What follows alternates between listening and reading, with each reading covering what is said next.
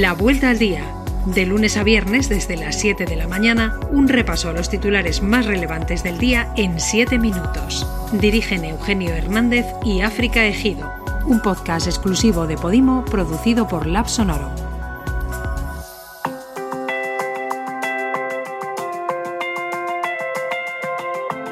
Buenos días, es miércoles 26 de mayo y estas son las noticias más destacadas hoy.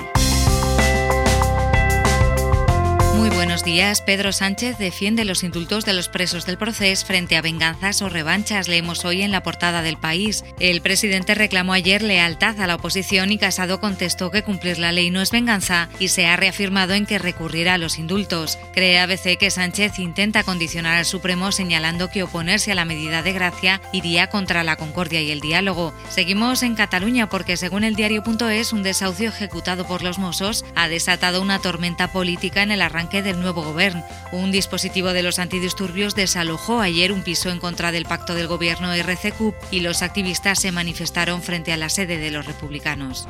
Los empresarios han rechazado la última propuesta de Escriba sobre la prórroga de los ERTE y obligan al gobierno a negociar al límite, cuenta el diario.es. La patronal no ha aceptado la última oferta con mayores ayudas a la cotización, pero con un esquema que sigue premiando más la activación de trabajadores frente al mantenimiento del ERTE. El gobierno, dice ABC, convocará un consejo Consejo de Ministros extraordinario esta semana para dar más margen a la negociación.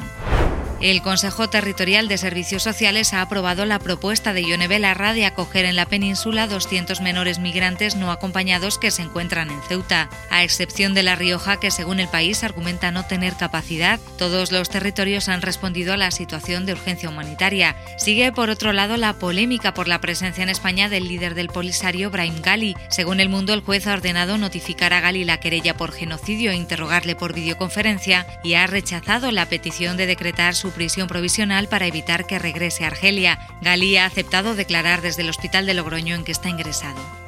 Sanidad ha registrado 5.359 nuevos casos de COVID, 90 muertes más y la incidencia ha bajado tan solo un punto hasta los 128 casos, cuenta el español. Detalla además este diario que actualmente hay más de 5.400 pacientes ingresados por COVID en España y 1.552 en una UCI. Según ABC, cuatro comunidades y la ciudad de Melilla siguen en riesgo alto. Se trata de Andalucía, Aragón, País Vasco y Madrid. Por cierto que según publicó la Comunidad de Madrid prepara el cierre de decenas de centros de salud.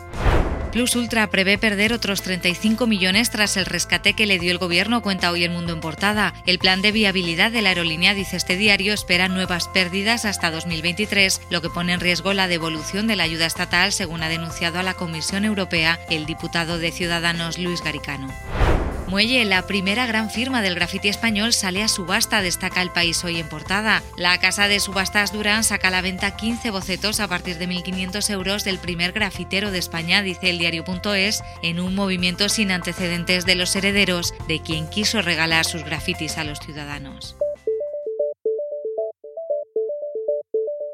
En el italiano La Estampa leemos que hay tres detenidos por el accidente del teleférico que provocó la muerte de 14 personas este pasado fin de semana. Al parecer, una pieza fue manipulada para permitir el funcionamiento del sistema y sortear un fallo detectado en los frenos. Fue una elección consciente y dictada por razones económicas, dice la Fiscalía. Sobre las 4 de la madrugada, el propietario de la empresa que gestiona el teleférico, un ingeniero y otro empleado fueron interrogados y detenidos.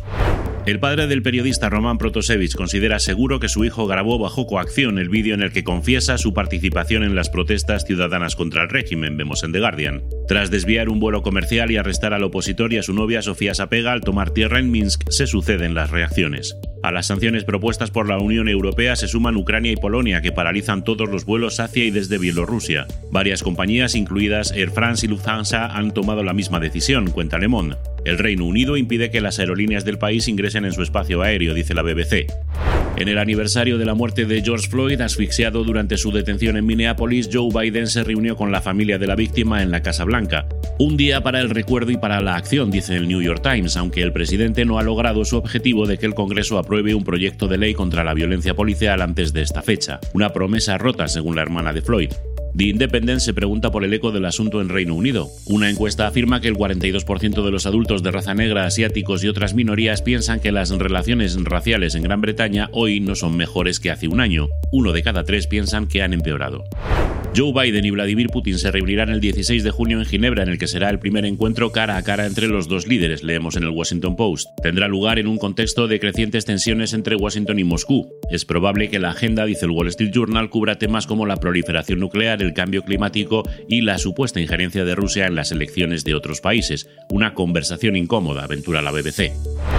El vicepresidente interino de Mali, el coronel Asin Goita, que encabezó un golpe militar el año pasado, ha tomado de nuevo el poder, molesto por el rumbo del gobierno de transición encargado de organizar elecciones. Los líderes de la Unión Europea, la Unión Africana y Estados Unidos han condenado lo que denominan secuestro de los líderes civiles y advirtieron sobre posibles sanciones, leemos en The Guardian.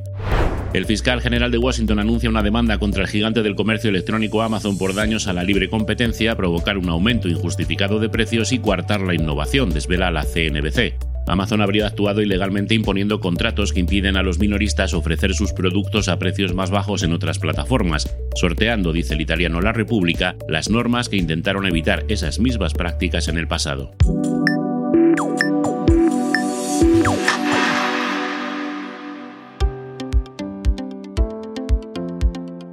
Hoy te recomendamos un artículo del Confidencial titulado Científicos españoles hallan por primera vez la molécula clave para el origen de la vida. Cuenta esta pieza que investigadores del Centro de Astrobiología han detectado en el espacio por primera vez etanolamina, una molécula clave en el origen de la vida porque contiene los cuatro elementos químicos fundamentales, oxígeno, carbono, hidrógeno y nitrógeno. El hallazgo se ha producido en una nube molecular situada en el centro de la galaxia y pone de relieve que los precursores de la vida están en el espacio. Y un asunto más, el británico William Shakespeare, la segunda persona en recibir la vacuna contra el COVID-19 en el mundo, ha muerto a los 81 años y por una enfermedad no relacionada con el coronavirus, desvela el Daily Mail. Tras Margaret Keenan, la primera mujer en ser inmunizada, el ex empleado de Rolls-Royce fue vacunado en el mismo hospital en una experiencia que definió como maravillosa. Es todo, escucha más podcasts y audiolibros en Podimo. Suscríbete en podimo.es por 3,99 euros al mes con un periodo de prueba de 14 días y cancela cuando quieras. Que tengas un buen día.